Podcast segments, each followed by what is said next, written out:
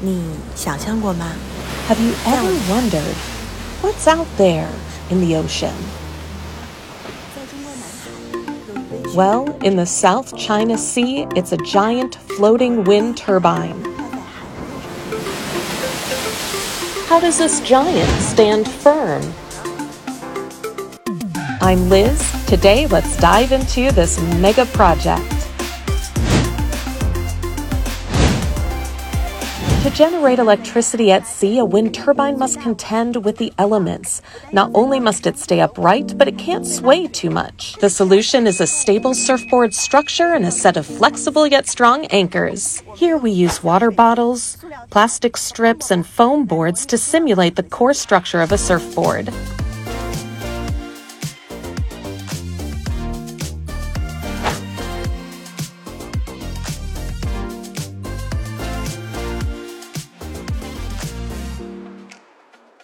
Now that we have the surfboard ready, let's place the wind turbine on it.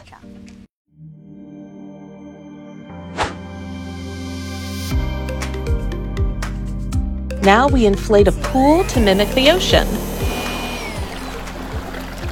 Next, we use three metal chains to anchor the wind turbine to prevent it from drifting away. Find the right balance and using basic buoyancy principles, the whole thing floats. Our miniature wind turbines are lined up on the water's surface. Now let's see how they handle the simulated rough seas. They're riding those waves like pros.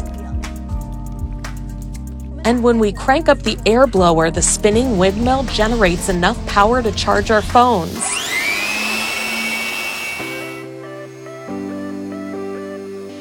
The phones are on! Our little wind turbines are surfing and generating power.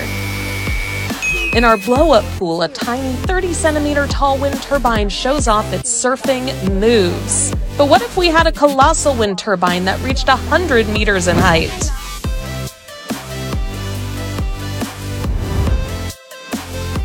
This massive 100 meter tall, 1,000 ton giant tumbler is able to surf the sea relying on this kind of structure.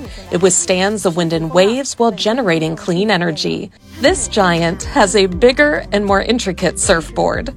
The columns supporting the foundation are nearly 30 meters high and 10 meters wide. The space between them stretches as far as two basketball courts. Each column has three steel cables extending down to the seabed, interconnected with sturdy locks. These flexible cables keep the entire setup within a certain range of the sea surface, preventing excessive movement that could damage the underwater cables. When the wind turbine generates power, it is like a Tai Chi master embracing the wind, transforming it into energy. The blades span an area equivalent to three standard football fields, acting as an invisible net that captures the wind. This net can even adjust its orientation based on the wind's direction, capturing the most wind energy possible, or conversely, turning sideways if a typhoon approaches to protect the turbines and blades.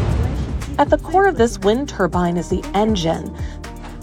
The fan blades, which rotate at 12 revolutions per minute, generate 92 kilowatt hours of electricity per minute.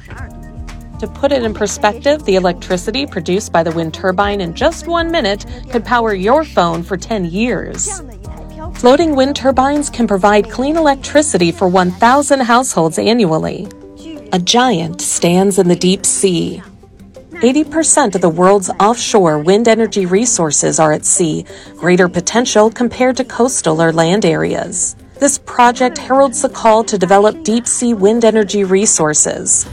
Places like Yangjiang and Zhanjiang in Guangdong and Wenchang in Hainan have answered the call, and more and more giants are surfing the sea.